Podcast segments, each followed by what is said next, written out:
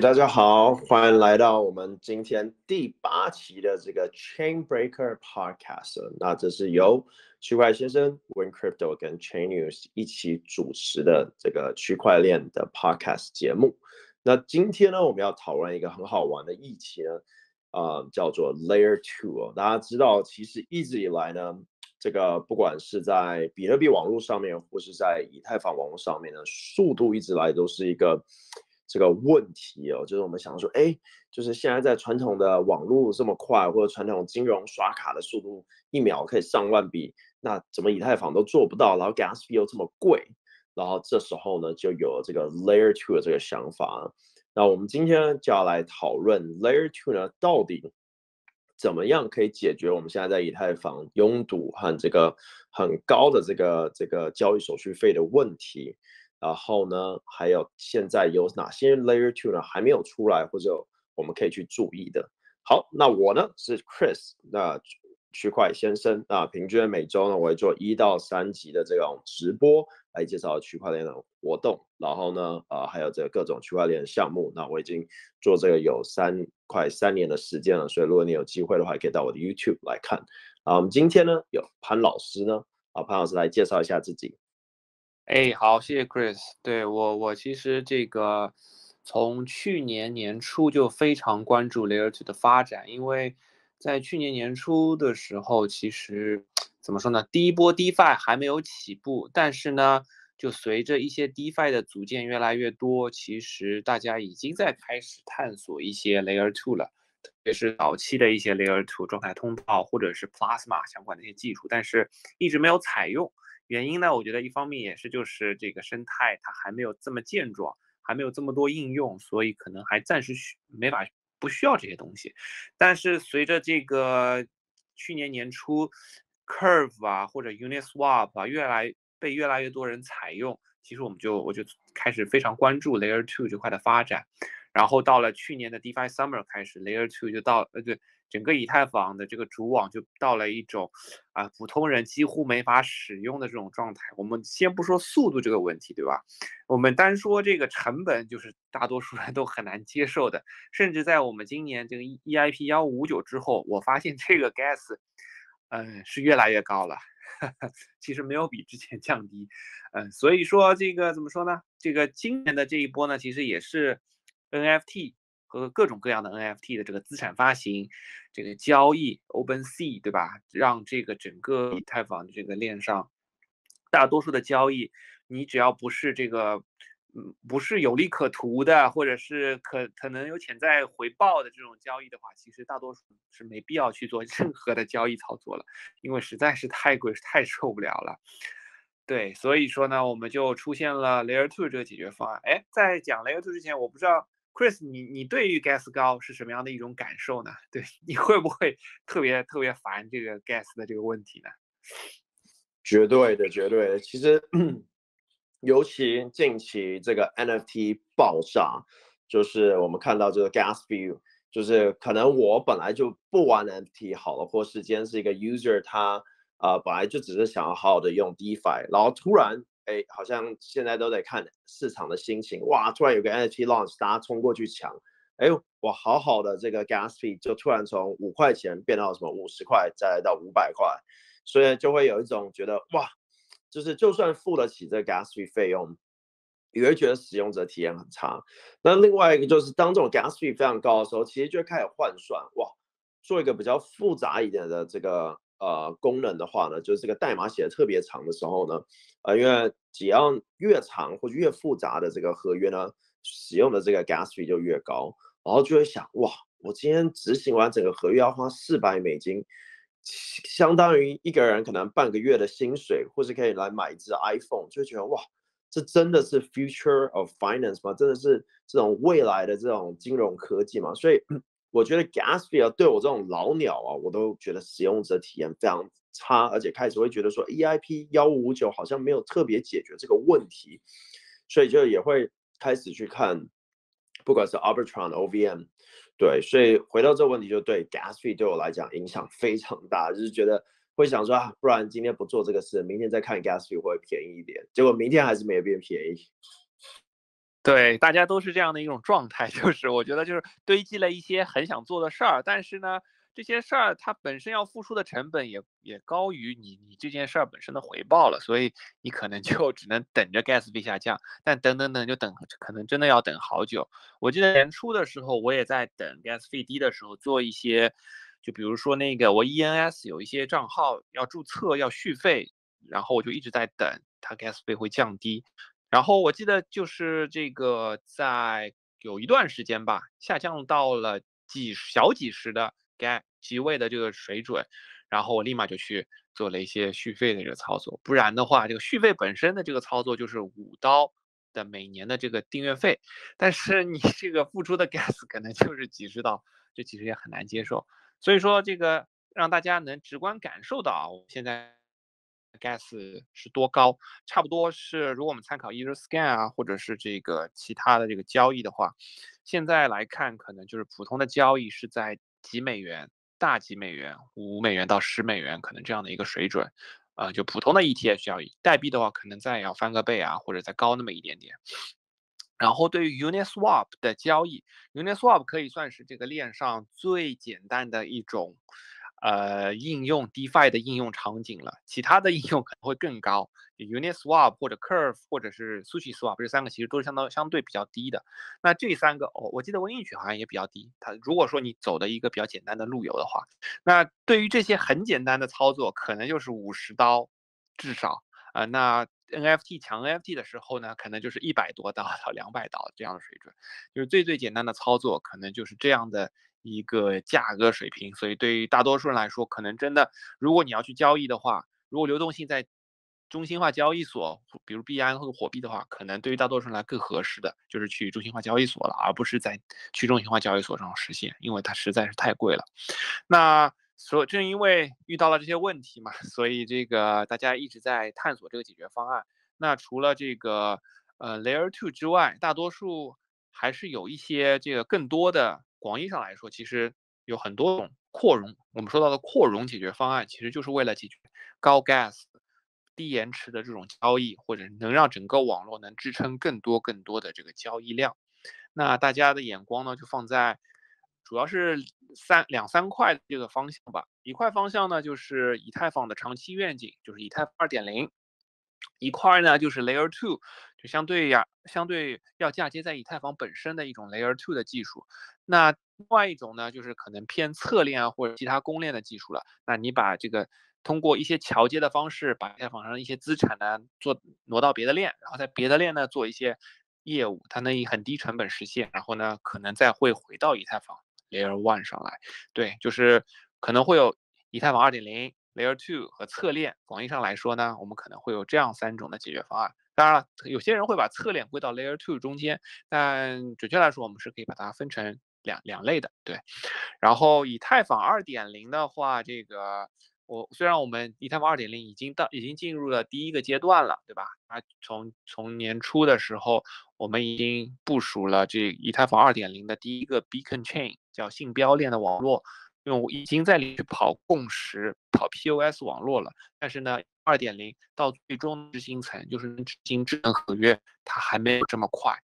它根据以太坊开发者的这个进度来看，二点零的话，就是二点零现在的规划呢是把二点零的这个这个共识层和一点零的这个执行层，就执行能合约部分，可能会会有一个过程叫 the merge，叫大合并，叫 the merge。唯一的这这次合并，我们在这合并之后呢，我们会把这事情合并成一件事儿，变变成一个网络，然后呢，在这个网络呢，就可以把整个以太坊 POW 变换成 POS。但是呢，这步骤其实也没有解决扩容的问题，因为这件事，首先这件事情呢，最快也要在年今年年底发生。那按照之前这个以太坊基金会以及开发进度来说，这种这么新兴的技术。它需要非常多的这个开发和这个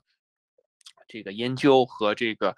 呃这个审计的这个这个工作量在里面，所以它肯定不会这么快。所以说它它很有可能也会到明年年初啊，或者是更晚的时候才能进行 the merge 变从 POW 变成 POS。但是呢，以太坊变成 POS，它并没有解决扩容的问题。PO 它只是更改了一个共识，让以太坊的这个共识从原来的需要一台矿机挖矿，变成了通过这个 staking 的方式运行节点的方式来为整个网络验证数据，确保这个网络的安全性。这一件事，单单就这一件事，其实没有解决扩容。以太坊二点零的扩容，其实是再下一个阶段。分片阶段才能最终实现的。那以太坊的分片呢？它是从原来的执行分片变成了数据分片，就是说，我们原来这个以太坊每一条分片，它都是独立运行各自的智能合约、各自的网络，然后呢，通过信标链把这些网络进行混合在一起，变成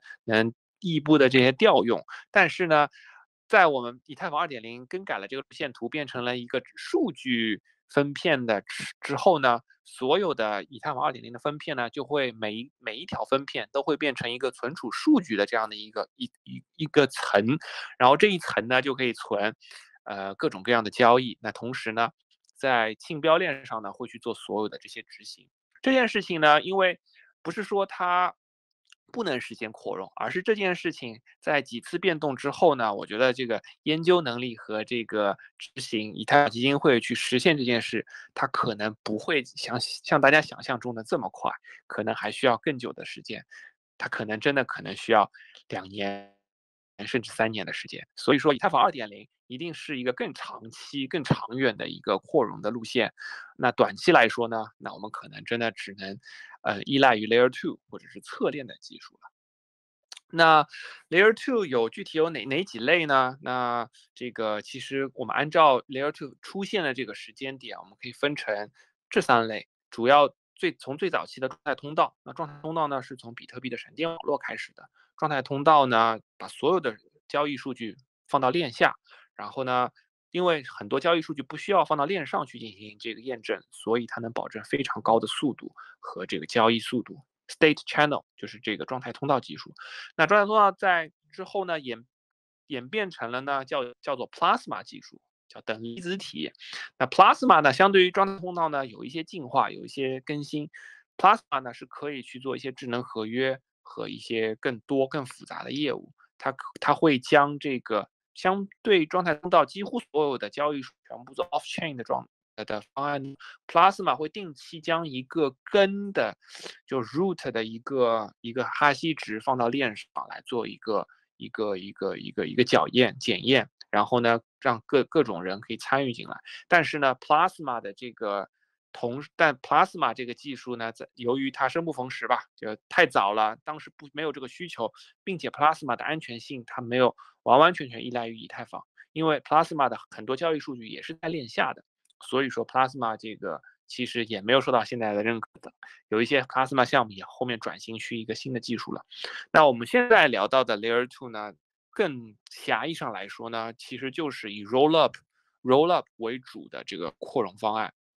那 Rollup 呢，这个词儿其实我查了一下啊，就是它其实是一个数据库来的一个词儿。就是数据库的 SQL 语句里面呢，有一个 rollup 的语句，它呢是可以将一些交易进行一些这个聚合，然后进行一些展示。对，然后呢，这 rollup 技术呢，它和之前两个状态通道 Plasma 最差的差别呢，就是 rollup 会将所有之前在 Layer Two 网络的交易全部都需要通过一种压缩数据的方式存到 Layer One 上。当然，它是一种无损压缩。比如说，Layer One 上的一笔交易，它可能需要一百个字节。那 Rollup 我可以将一些账户或者它的这个整个的一笔交易的很多细节把它精简，那变成了十个字节或者是一个字或者几个字节，就可以把一笔交易展示出来。对，通过这种这种这种方式，那 Rollup 就可以在不减少安全性的前提下，能尽可能压缩每一笔交易的这个。字节数和它的验证成本，那这样也就相对而言对网络进行了扩容。所以大多数 Rollup 的方案的话，其实我们来看看到它的理论的这个上限值是多少？是一百倍。所以这个一百倍这个这个这个扩容其实已经非常惊人了。那以太坊二点零的分片其实也就是根据分片数量的。那早期以太坊还说是要六十四个分片，那六十四分也就乘以六十四，对吧？那其实这个 rollup 的这个扩容效果，甚至 要比之前以太坊二点零说到的还要还要夸张一点。那说到 rollup 的话，rollup 其实还分为两类 rollup 技术，一个叫 optimistic rollup，一个叫 zk rollup。optimistic rollup 呢叫乐观的 rollup，zk rollup 就是零知识证明支持的这个 rollup。Optimistic rollup 呢，呃，主要目前主要有三个核心团队在研发，一个叫 Optimism，他们是之前 Plasma Group 转换而来的一个团队，叫 Optimism。第二个团队呢，叫是由 Offchain Labs 开发的，叫 Arbitrum 的一个这个 Optimistic Rollup 技术。他们现在前两者 Optimism、Optimism、Arbitrum 其实都已经上线以太坊 Layer One 的主网了，但是目前还处于测试的阶段，公开测试的一个阶段。虽然它在主网上，但是它可能未来还是会有一些比较多的更新的。啊，因为这个技术还是相对比较新的。然后说 Optimistic Rollup 还有一个团队呢，叫 Few Labs。他们呢，这个他们其实团队的 John Adler 是最早提出这个概念的人，但是他们执行上就不如前面两个团队更快，所以他们在去今年年初上线之后呢，其实都没有什么动静了。最近他们在研发 Few 网络的2.0版本，也是会去加入这个以太坊全兼容的这样的一套网络来实现这个扩容。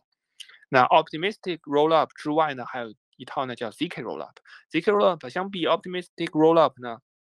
它的安全系数会更高，因为它利用了这个密码学来保证，通过零知识证明来保证，让这个网络更安全。那核心团队呢，有最早实现 zk Rollup 呢是国内的录印团队叫 Loopring，然后之后，但是 Loopring 呢做的是专用网络，他们做的是一个交易，提供交易，提供。呃，Order Book 这样的一个交易所的这样一个网络，它不是一个生态具有生态的一个网络，所以说呢，这个它不像其他之后提到就是 zk Rollup 团队这么具有可组合性。那之后呢，目前 zk 最核心的团队呢，其实还是有几个的，一个是由 Matter Labs 团队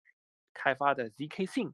这个呢其实也已经上以太坊 Layer One 已经上了有一段时间了，我们现在。现在最近不是那个 GitHub 已经呃 Gitcoin 已经那个上线第十一轮了嘛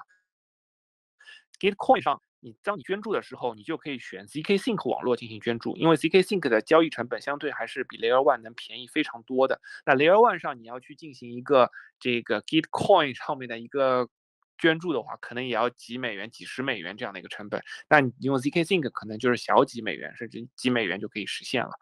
所以 zk Sync 现在应用主要是在 Gitcoin 这块以及转账层面，他们之后也会发行这个能支持编程的这样的一个网络，但不如这个之前的这几个项目这么快。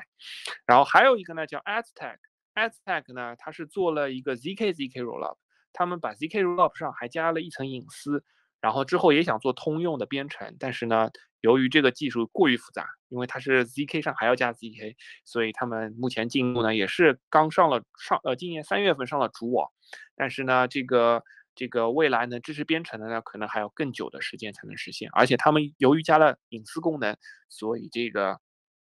这个这个交易费在 layer two 上还是相对比较贵的，虽然还是比 layer one 便宜，但还是相对贵了一些。那还有之后呢还有一个叫。Hermes 的团队，他们呢被那个 Polygon 收购了啊，之前也是单独做 zk Rollup 的一个转账的网络，但是在 Polygon 收购之后呢，他们还会做 zk EVM，也就是做类似 Meta Labs 和 zk Sync 一样的事情，会做一些编程。那最后一个其实是非常强的一个团队，叫 Starkware，他们呢是 Stark 技术这个呃的的发明者，对，是以色列的这个工程师和研究团队，他们其实这个。早期包括我们看到的 DYDX、Diversify、Solale 和这个 Intelx，其实他们都是采用了这些网络，都是采用了 Starkware 的 Stark X 技术，把这个整个网络的这个扩容能力做得非常非常强。然后呢，他们也会做一个 zk Rollup 的网络，目前之后可能会把。我刚提到的这些网络，把它合并成同样同一个网络，在同一个网络里面呢，做一个更大的一个可编程性的事情。他们的这个网络叫 Starknet，嗯，也是未来会做的，但是目前呢，由于技术的也限制的话，他们还在开发中啊，还在他们的路线图中。那讲完 Layer Two，再简单提一下侧链吧。就侧链的话，其实我们现在能看到最大的两个侧链，其实就是 XDAI 和 Polygon。那 Polygon 是一个全站的一个。扩容解决方案，它但是他们目前最拳头的最核心的产品就是 Polygon 的这条侧链，他们呢大和以太坊可以做到百分百的兼容，然后呢，以开发者呢能从以太坊直接迁到 Polygon 上，然后呢，它的成本又非常非常低。那和 Polygon 比较类似的，其实就是 BSC，就是开那个币安做的那个网络，其实和 Polygon 相对比较类似，他们都是百分百兼容那个 EVM 的。然后还有一个就是 XDAI，那 XDAI 呢是一个非常早期的以太坊这个网络。这个网络有意思的是呢，你跨链过去呢都是用代来跨的。代的话，它是锚定了一美元的价格的，所以用户在这个网络中，其实每一笔交易都直接是转化成美元来计算的，所以这个其实计算这个成本来说，还是相对而言比较简单的。同时呢，他们还发行了一个治理代币叫 Stake，这个治理代币呢是用来变成一个节点来验证网络的这样的一种角色。所以这个侧链的话呢，目前来看的确就是 Polygon 就是最强的，然后相。当然了，就 BSC 可能不承认自己是个侧链，对吧？它是一个，它肯定认为自己是个公链。但，但是这个 Polygon 从整体说，这个从侧链角度来说，还是目前最强的一个侧链。对，那差不多就是目前这个 Layer Two，我大概介绍了一下 Layer Two 的有一些技术，以及侧链这些技术，以及以太坊二点零的一些技术。看看这个 Chris，你这边还没有什么补充的？Nice，哇，好。我觉得很好，而且其实呃，刚才讲完了，不管是从这种 you know roll up 到这种 zk knowledge roll up，嗯其实我觉得每一个都有它的 pros and cons，因为其实有些的它是 you know 不 support 这这个现在以太坊这个 EVM compatible，所以可能导致在开发上面呢会不一样。因为我觉得大部分人呢就是以就是。嗯，就连大部分的 coder 来讲的话呢，开发者来讲的话，他会一致都会觉得说，哎，layer two 应该是很容易跳过去的。但是其实，呃，OVM 的 Arbitrum 有做过一个 exam，呃，一个介绍，就是说，啊，今天如啊，他们花了多长的时间呢，把 Uniswap V1 的版本呢，啊，做到这个 OVM 上面，然后呢？然后就在那篇文里面就很详细的介绍说，其实并没有大家想象中这么容易哦，不像因为我们现在好像很习惯，就是哎，今天我有 Uniswap V1 在以太坊上面可行，我就可以丢到 Polygon 上面嘛，也没错，Polygon 可以运行，我也可以丢到 BSC 上面也行，我可以丢到 Phantom 上面，哎，也行，我可以丢到啊任何 EVM compatible 的链上。那照理说，哎，为以太坊专门做的 Layer Two 应该也是如此吧？因为他们是 E M E V M compatible，但实际上不是。就是很多在我们在以太坊上面这个 Layer One 这一层第一层上可这个实行的事情呢，可执行的 code 呢，不一定在 Layer Two 可以百分之百的做到。那你会说，哎，那不是百分之百？至少百分之九十可以吧，但设计百分之九十九好了，但其实就差那一趴，就差非常大，你就是整个运行就很很困难。所以说，OVM 有写一篇文章，我大概会贴到这个呃介绍栏里面，或是在这个 chat 里面，就讲解说，哎，其实呃大家说 Layer Two Layer Two 赶快出来，但并没有我们想的这么容易。那当然这个时间呢，大家就开始去想说，好，那既然没有办法让这个啊，Arbitrum 或者 OVM 或者 zk Sync 可以快速的去使用的话，那我们现在先用一个啊呃比较直接性的做法，那就是像啊 Polygon 或是啊到 Phantom 上开发，或者到这个啊 BSC 上面，当然 Polygon 会比较会比较符合我们现在在讲 Layer Two 的这个这个概念上面。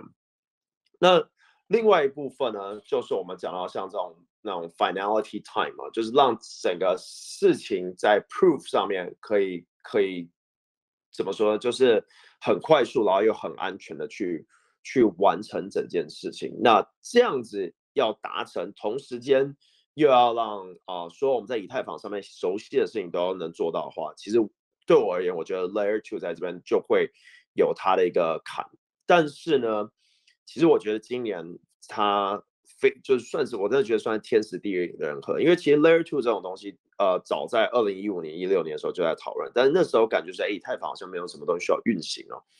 但来到二零二零年，DeFi Summer 就是整个爆炸，就是 DeFi 使用量越来越大了。可是那时候大家也发现，哎，好像没有用那么多，顶多就几笔交易，所以 M and M 解决这个问题嘛，Uniswap 就变成最主流交易方式。但实际上那不是最这个 capital efficient 的方式，不是最好的使用资金的方式。真正更好是应该像中心化交易所，像币安、FTX 这样子。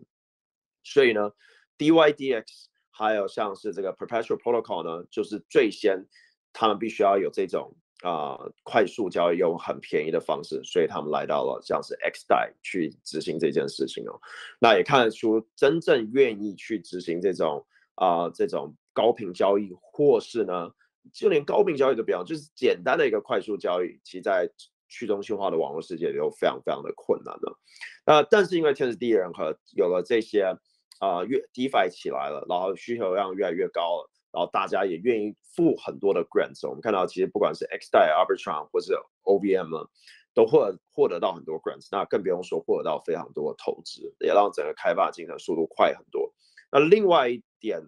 就是 GameFi。那我们看到 Axie Infinity 啊，Illuvium，或是像 Star Alice，越来越多的这种 gaming 的游戏呢，啊，需求量更大。gaming 的需求量可能甚至于还比交易的这个需求量来的大。然后呢，啊，推动了整个 Layer Two 的进程，然后让大家觉得说，OK，我们现在真的真的很需要。因为有时候你不急不需要的时候，就是啊，那慢慢开发。如果在一八年、一七年有在看 Layer Two 的时候，就发现哇，大家其实还蛮就是有点慢散，觉得好像不急，就有点像 Eve 二点零。我我曾经在大阪的时候呢，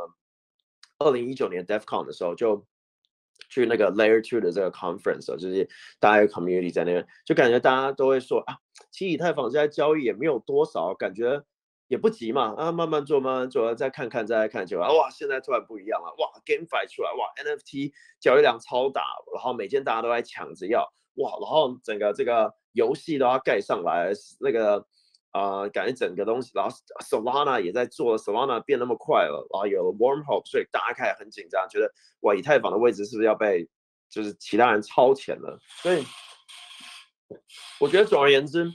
今天我们讲这议题非常好，就是因为可以让我们意识到，就是说，其实 Layer Two 可能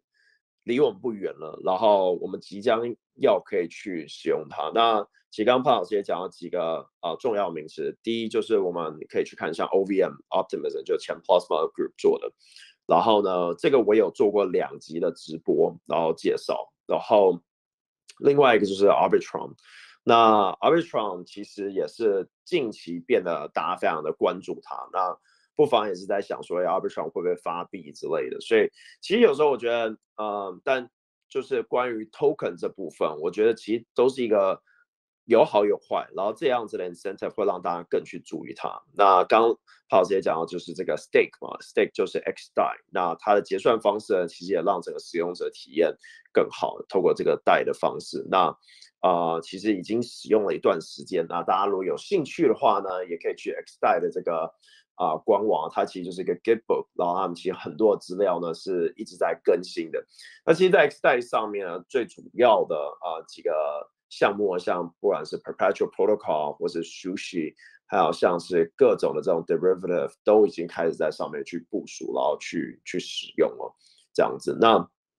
呃，另外一部分呢，就像 ZK Sync。那 ZK Sync 这边最早有去用的比较大的项目就是 Curve 那一样，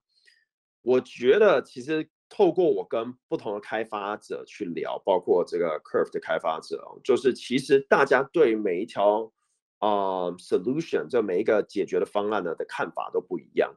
那以旁观来看，就是回去我刚换我讲了最开始的时候说的一样，就是说我们会往往觉得说，哎，为以太坊开发的 Layer Two。应该就是要很容易，哎，我今天因为大家感觉，哎，在 DeFi 上面随时随地都去 fork，哎，我今天复制这个马上就可以用了，马上 fork Unit 变 Sushi，哎，fork 完 Sushi 变 Pancake，就已经完全熟悉了这个。但你会发现啊，你跟同一群 fork 的人去讲说，哎，那我可不可以放到 Arbitrum？哎，我可不可以放到这个啊这个 ZK Sync 上面？他就会开始。就说很难了，对，而且尤其是大部分的 Layer Two 还有这预言机的问题，当然最近有新的一些解决的方式，但是其实有在其他链开发的时候，不管 Phantom 或是这个 Polygon 的时候，就会发现其实还有很多小东西没有，比如说多签这部分 Gnosis 要不要在 Layer Two 执行，还是我们在 Layer One 然后通过 Layer Two 这样过来，有不同的方式解决方式，但是我们在 Layer One 熟悉的东西，有时候到 Layer Two 就不一定会有。这也是近期如果 Layer Two 要出来会遇到的一些问题。但是我相信，其实大部分很多东西现在都是走这种说好不好，就是这种 mix 的方式，就是半中心化。那这个其实我们在 Open Sea 这边就看到，其实大家有时候会觉得说，哎，去中心化，去中心化最重要。但其实你你有没有发现，Open Sea 呢？它其实就是一个啊，算是基本算是一个半中心化的一个平台，就是它可以让你用你的地址登录，然后开始用它所有的产品。但它整个你看到前端还有它背后运作的逻辑呢，全是中心化方式去储存这些东西，因为它要能提供这样的使用者体验呢，很难做到去中心化。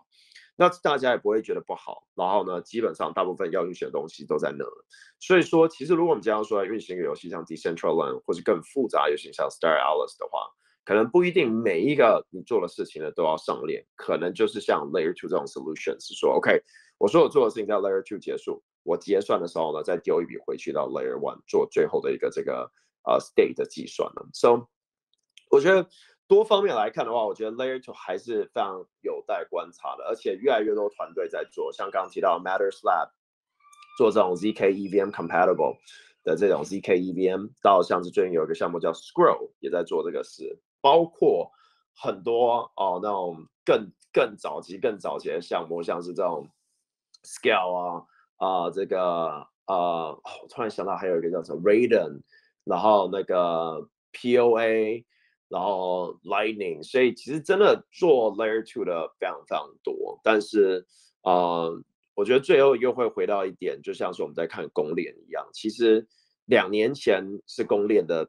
就是我觉得最低潮的时候就二零一九年，那在二零一九年的前一年是公链最爆发，或那前年那时候我们也看到有什么 Zilliqa、什么 Harmony，然后那个 Definity，就是各种公链都出来，然后大家到二零一九年就觉得哎。默认就是以太坊会最强的，但是二零二一年又证明了，就是哎，Layer Two 没出来，公链就崛起了，变成现在大家主要的换来换去，换汤不换药，就是这边 Uniswap 有，我在 Phantom 也有，在我在 Moonbeam 也要有，我在 Heckle 也要有，在 OK 链也要，所有地方都要有，哎，大家就抢这市场。我觉得 Layer Two 也会出现这样子，就是呢，到那时候呢，各条 Layer Two 呢也会去想办法。把自己做得更好，来让整条链跨过去会更容易。就像是我们现在看到 Solana 做这个 Wormhole 的这个解决方式，就是说，哎，你今天在以太坊部署的合约，来，你可以来 Solana，不用不用觉得太复杂，我们可以帮你，就算是 Rust 对。所以我觉得同样事情会发生在 Layer Two，越来越多人会觉得说，哎，其实到 Layer Two 并没有想象中的这么的困难呢，然后就会跳到 Layer Two。但是这前提也是我们会看到。Layer Two 的一个战争，就像我们现在看到 Layer One 公链的这些战争，就会看到越来越多的 Layer Two 呢在互相去竞争，说哎谁是最好的。在前面我们感觉他们都很慢上，就像我刚刚讲，就很多你去访问任何 Layer Two，我自己讨论或者介绍过这么多 Layer Two，在介绍之前跟这些团队去聊的时候，都有时候觉得 Layer Two 团队，你一个月跟他讲的事情，或三个月前跟他讲的事情，他可能还讲同样的。当然可能也是我技术上没那么理解他们，但是我想讲就是跟 DeFi 有点不一样，DeFi 就是。上周讲完，这周又变一个题目，就是他们会做很快嘛。So，yeah，那我觉得今天讨论 Layer Two 真的不错。然后啊，另外一个我想问潘老师问，就是你觉得像我们现在看到，就是 Arbitrum 和 OVM，就大家都在揣摩说它会不会发币啊这些的。那我们刚刚讲很多技术和啊 Layer Two 可以解决问题，我们来讲一些好玩的东西。当然，我们不要，我们一样这个。直播我们不不见不讲币价这些，我们只来讨论，就是说呢，有什么方式可以更吸引呢散户去认识 Layer Two，因为这是我们今天讨论议题，然后呢，让他们会想要去尝试使用它，是不是只有币，还是除了币以外？你这个问题很好啊，对，其实我是这么理解啊，就是首先呢，我觉得是应该建议大家都去试一试 Optimism 和 Arbitrum。嗯，那那他们为什么要去试呢？链呢，其实已经，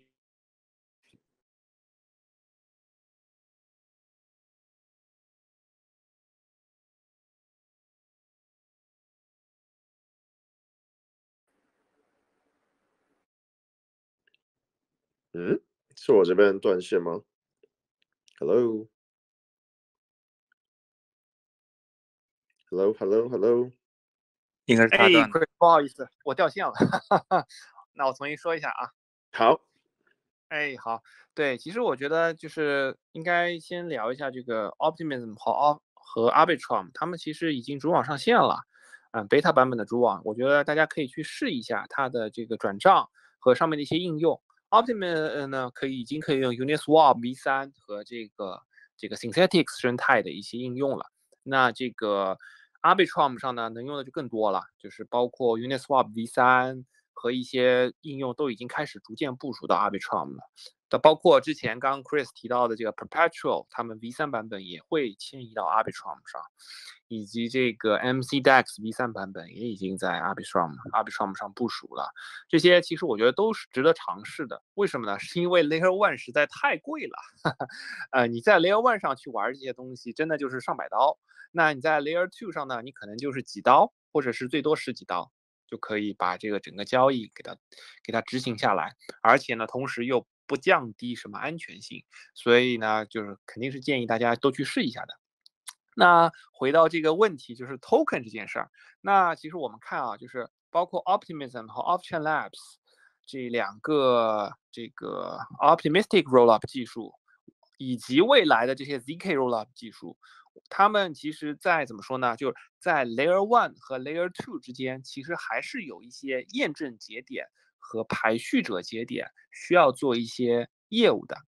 那什么意思呢？就是比如说这个 Layer Two 上，比如说某一个某一条 Layer Two 上有一些交易发生了，那可能是同时有十个人，有十笔交易发生了，那肯定需要有一个他们称之为 Sequencer 的这样一个角色，就是排序者。我们需要把这十笔交易呢按照某一些顺序来进行一些排序，然后呢也可能会有一些验证节点来做一些验证，那然后呢会有一些这个。这个运营商会把这些节点的数据变成一些 Layer One 上的数据，打包存到 Layer One 上，差不多流程是这样子。那就会牵扯到什么呢？就是谁来做 Sequencer，谁来做 Validator，谁来这个作为打包的人，把这个 Layer One 的数据放到啊，把 Layer Two 的数据放到 Layer One 上。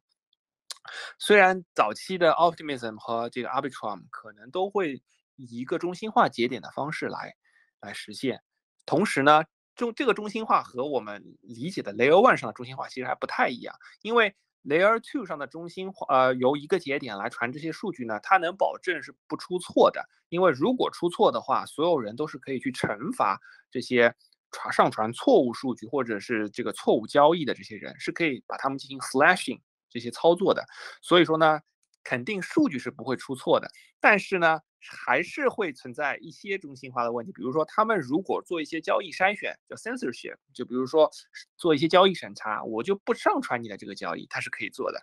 所以说呢，我觉得怎么说呢？就因为有这样的一个中有一这样的一个角色存在，sequencer 或者 validator 这样的角色存在，所以这些项目应该未来是会存在一个。Token 来协调到底谁成为 sequencer，谁来做这些事儿，谁来辅助把 layer one 和 layer two 之间的这个数据进行打通的这样的一个角色，我觉得是可能会存在这样的一个一个一个去中心化的机制在的。那这个机制呢，我们可能就会称之为小的这个共识，对吧？layer two 的一个共识。那共识最自然的用什么呢？可能就是这个项目自己原生的一个代币，对吧？当然也有可能。有些项目他考虑，哎，我用以太坊做这个共识的代币可以吗？其实也可以。当然了，这件事儿我觉得从长远来看，你如果一个项目能体现出自己的价值，它的价值可能真的还是剥离脱剥离或独立于以太坊本身的。所以，我我我我的观点，我个人观点，我是觉得他们迟早会发行 native token，无论这个 token 它的有哪些作用，无论是 governance 还是这个共识的作用。他们无论的共识是用 POS 还是用什么共识，可能都会有这样的一个 token 存在。那目前其实已经有团队验证实了这件事儿，就是 Matter Labs 的 zk Sync 的技术，他们其实已经在这个几个月前已经已经向这个大家公开 disclose 这件事儿了，就是会发行这个会发行这个代币。当然，代币的机制呢，其实他们现在还没有正式的公开，但是它。迟早会有这样的一个代币存在，所以对于其他的这个 Layer Two 来说呢，我觉得代币的机会也是非常高的。那所以对于普通的用户来说啊，我觉得如果说存在空投啊或者这样的一些机会的话，还是建议大家可以多去试用一下、使用一下，毕竟它比 Layer One 便宜太多了。嗯，好，就是我的回答。Nice, nice。对，其实我觉得呃，Arbitrum 的使用者体验其实就相对的呃容易许多。诶，那我们想问一下，刚才讲到像 zk Sync，然后我们也讲到 Arbitrum 已经有这个 Mainnet。那我知道，我记得 zk Sync 第一版本不算是这个 EVM 呃这个 compatible，但是呢，zk 的二点零 zk Sync 二点零是。那 Arbitrum 也算是，然后 OVM 也算是。那这三种，如果你要呃，就是讲一下它比较大的 differences，就是你会呃大的这三个比较特别的不一样的地方，以使不是以开发角度，是使用者呃体验的话会有什么？比如说，OK，我今天啊、我的 RPC 的接口变换了，或是我今天要用呃这种其他方式去使用吗？还是我整个使用者体验都是一样？嗯对，从用户角度来说，Optimism 和 Arbitrum 现在应该是类似的啊，都是 RPC，你去无论它自己添加还是你用的那个应用本身会帮你自动一键添加都可以啊，他们已经支持这样的一种情况了。但是 zk Sync 一点零我们能看到的，他们其实它的体验其实是更好的，因为它是在相当于你只要用 Layer One 的这个 MetaMask 进行一个签名就 OK 了。就是对于用户而言，你不需要添加 RPC，你正常的用 zk Sync，但是用之前呢，每一笔交易呢会需要你用 Layer One 上的你的这个账户进行一次签，这个签名也是自动弹窗的，就类似于你签署一个交易一样的。但是呢，它不是上链的，它只是为了用你的公钥来对某一笔交易进行一次签名，它不需要消耗你的 gas，签名本身不需要消耗 gas。然后呢，它拿到你的签名之后呢，就可以在 MetaLab Meta 这个 zk Sync 一点零的网络进行转账。因为你你给他了这个授权，那授权这件事是你做的，他就可以做到了。所以从现在来看的话，这个 zk Sync 的体验其实相对还好一些。但是对于二 zk Sync 如果升级到二点零，我不确定他们会不会继续这么做，但我觉得很有可能就会变成 Arbitrum 和 Optimism 一样的体验，大家所有的人都是像用以太坊 Layer One 一样切不同的网络，就可以用不同网络的这个资产和交易。对。就是就是变成大家都想要走这个 optimistic roll up 这种这种方式来来去做。那但是但是 optimistic 这个 OVM 这个形式还是第一笔，就是我觉得这边我们要提醒大家一件事，就是第一笔还是省不掉的，就是你你你要使用它，你你第一笔还是啊、呃得得去花嘛，对吧？然后呢，从 Layer One 到了 Layer Two，但是呃，这个部分会不会有我们之前会想的这个 fraud challenge？就是说，呃，这个这种 on chain 的这种 transaction 会不会有？就是，哦，我们应该说我们现在最后结尾这部分，我们来讲一下这三条链的一些不好的地方。就是先从 optimistic 这边说好，就是啊、这比如说我们刚刚讲这 operator，它有没有办法影响这个各种的这个交易啊，和它的这个交易的这个顺序？然后呢，再另外就是我们常听到这种 fraud challenge，yeah。对，我觉得这个问题很好，就是我们可以聊一聊，呃，这个负面的嘛，就是一些现在 trade off 是什么，对吧？或者现在他们的这个缺点到底是什么？像 optimistic roll up，就是包括 optimism 和 arbitrum，他们最大的一个问题就是，operator 的确存在作恶的空间的，但是呢，他作恶了之后呢，他是会被惩罚的。这但这也不代表他不会作恶嘛，对吧？他因为怎么说呢？他如果去作为一个节点，比如说他去质押了这个，假设我们假设一百个以太坊，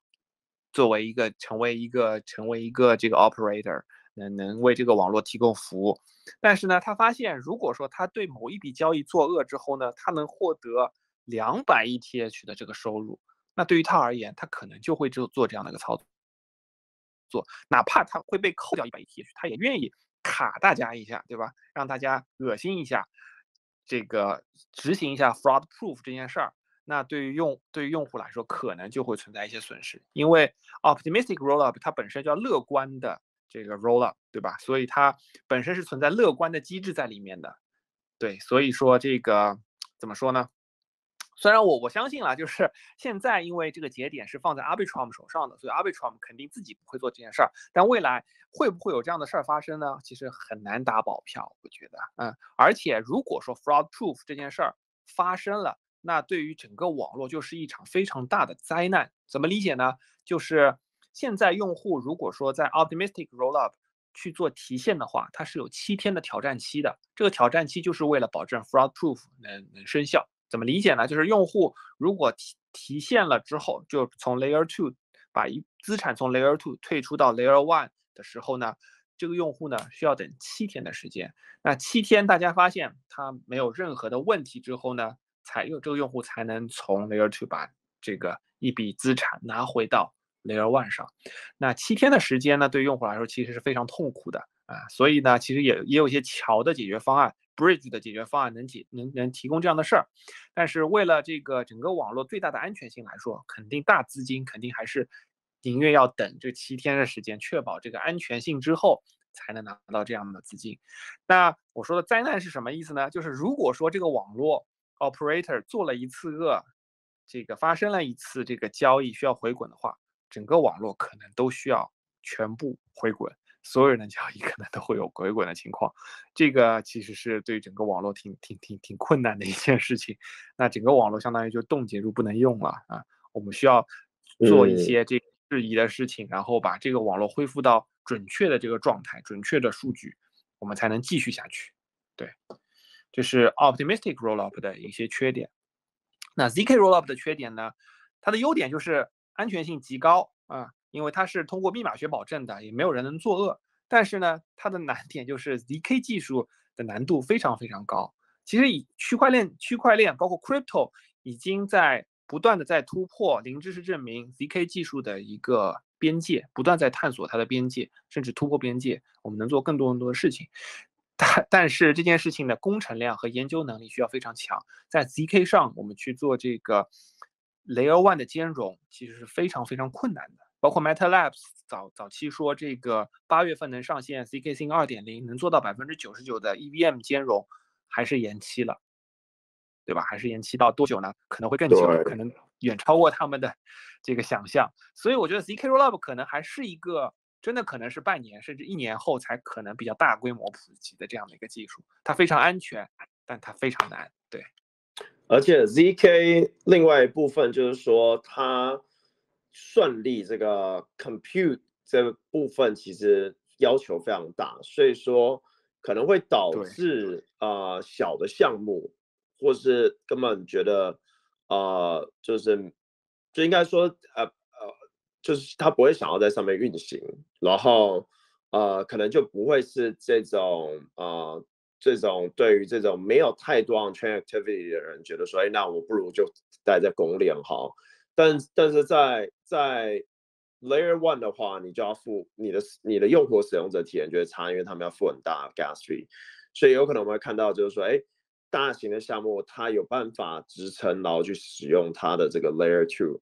然后呢，啊，大家可以有很好使用者体验，不用付太多钱，可是会导致哎小的项目就没有那么友好，就得待在 Layer One，而且同样的问题啊会一一直出现在这，对，就是。对，就我们可能真的看到，就是去中心化世界的这种高级银行，就是 跟那种那种村落银行这种感觉，就是哎，我要我要我用这个小的，可是还是要付很贵的 gas fee。可是哎，我今天用一个比较好的一个，对，其实其实我最近一直在想，就是说我们现在看到这么多多项目，会不会项目的竞争即将白热化？就是。像交易所，其实，在以太坊上已经是了，就是你就是 Uniswap 嘛。那我们可以看到 V3 也在 Arbitrum 上，那 Sushi 也在做。Sushi 其实真正做的也蛮累的嘛，掉了各条链上面。然后，其实越来越多的交易所也没什么人在用，除非你是透过 OneInch 或是 Matcha 去 aggregate。所以，我感觉 at end 最终会出现一个一个情形，就是只有几个 Tier One 项目。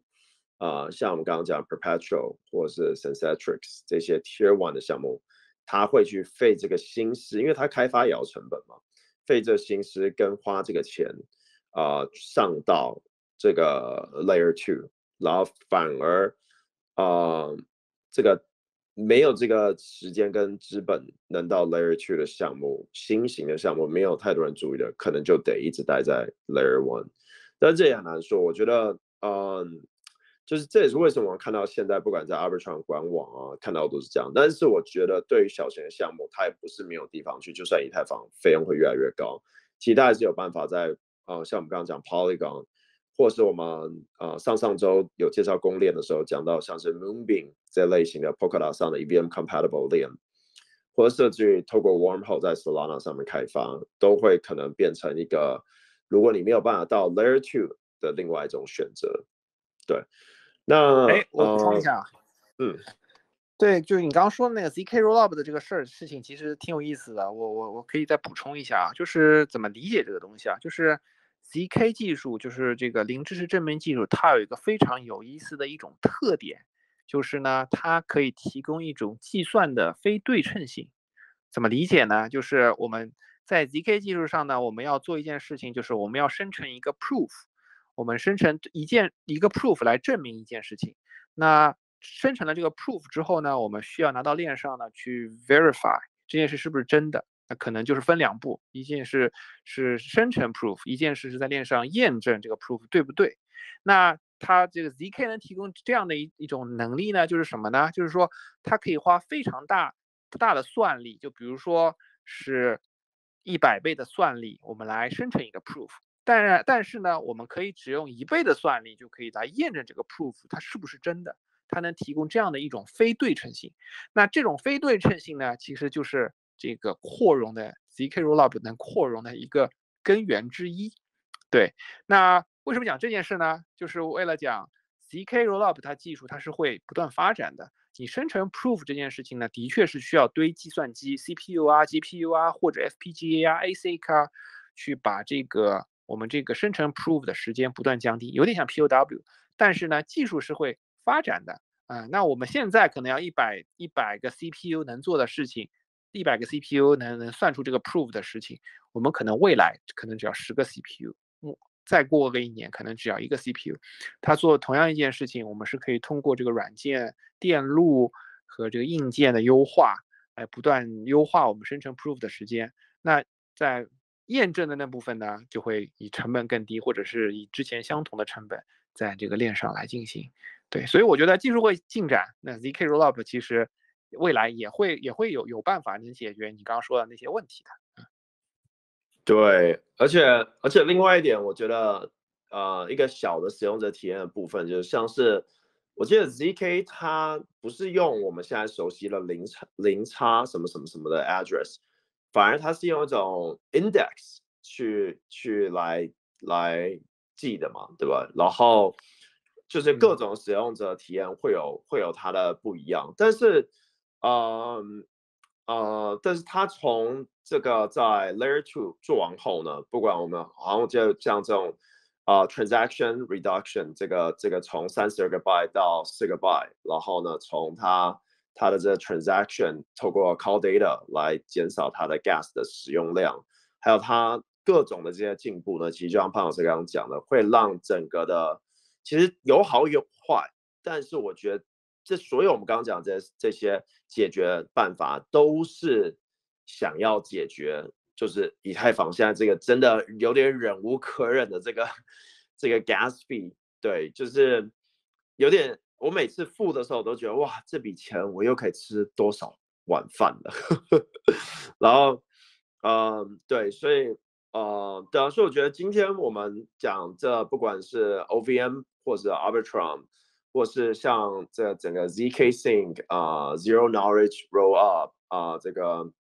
还有像这个 optimistic 啊，各种的这些方式，还有其他的这策略呢，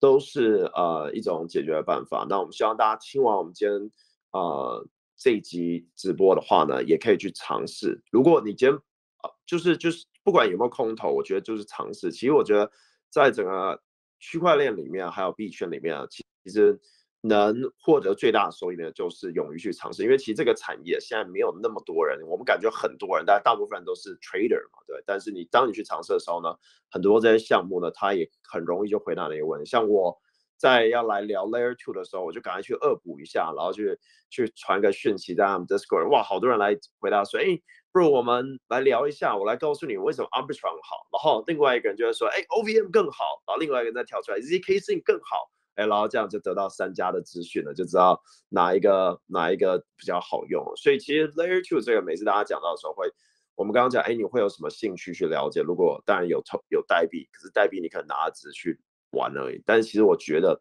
会越来越多项目在上面做，会让大家更想上去了解。就像 Polygon 这条链，以前还叫 Matic 的时候呢，说在一八年、一九年根本感觉不到会有人在上面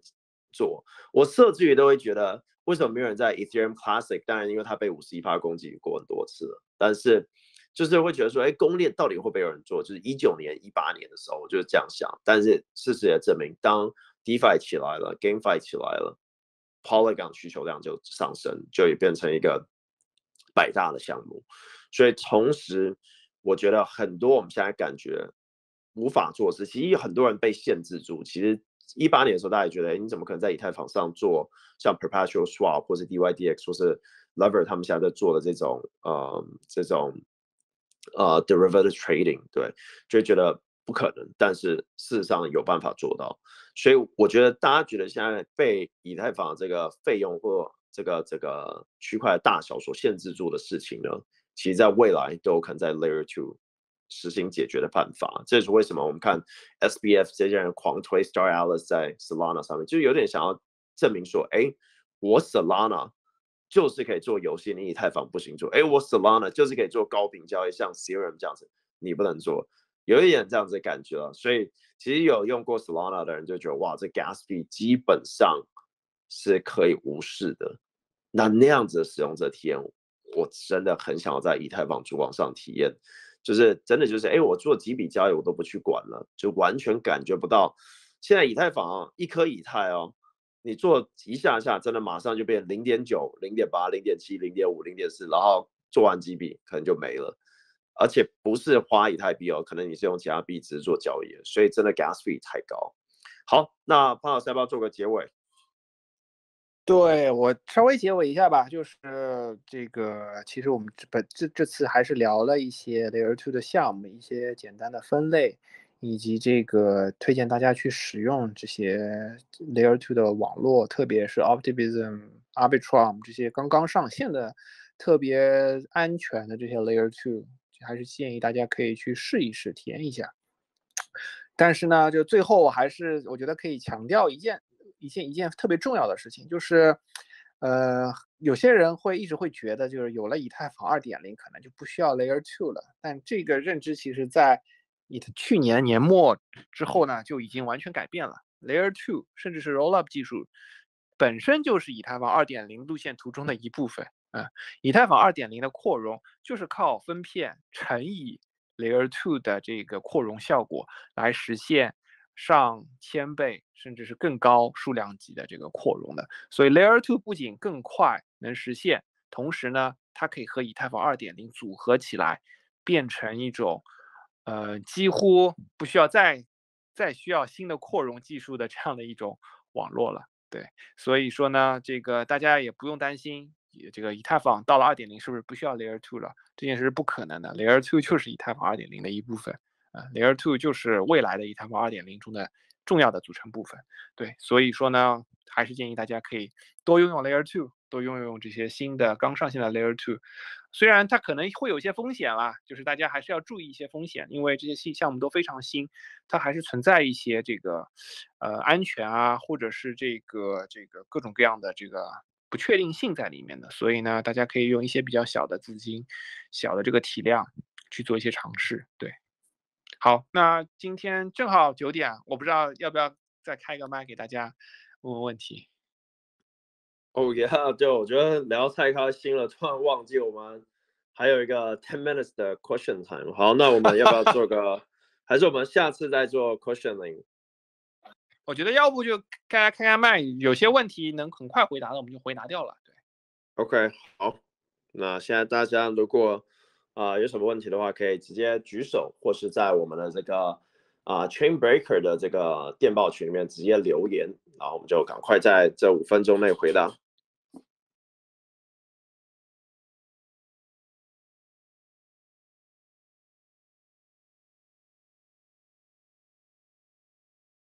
对现在我们到提问环节大家如果有问题的话那我们可以做一下交流。